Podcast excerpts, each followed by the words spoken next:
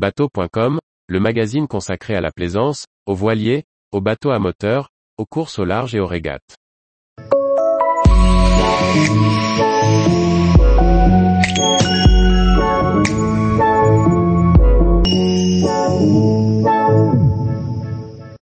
Mais quel est ce nœud qui amarre ce bateau?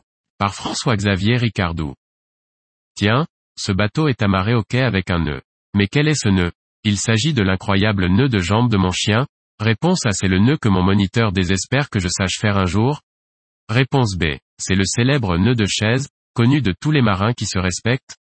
Réponse C. Quelle question Il s'agit du nœud de cocotier que mon grand-père a pris de son arrière-grand-père, lui-même capornier.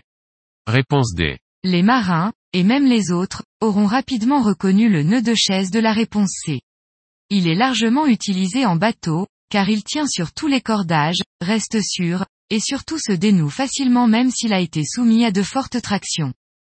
Pour le réaliser, la comptine du serpent qui se promène à côté et autour d'un arbre est souvent utilisée. Le serpent sort du puits, fait le tour de l'arbre et rentre dans le puits. Le nœud de chaise reste assez facile à réaliser, à condition de bien le commencer. 1. Réaliser une demi-clé. Attention, le dormant, la partie la plus longue du cordage, doit être en dessous du courant. 2. Le courant passe dans la boucle créée en débutant par dessous et ressort de la boucle. 3. En guidant toujours le courant, on passe sous le dormant. C'est là que dans la comptine, le serpent fait le fameux tour de l'arbre. 4. Pour finir, le courant revient dans la boucle du départ, par le dessus. 5. Une fois serré, vous avez en main, un splendide nœud de chaise.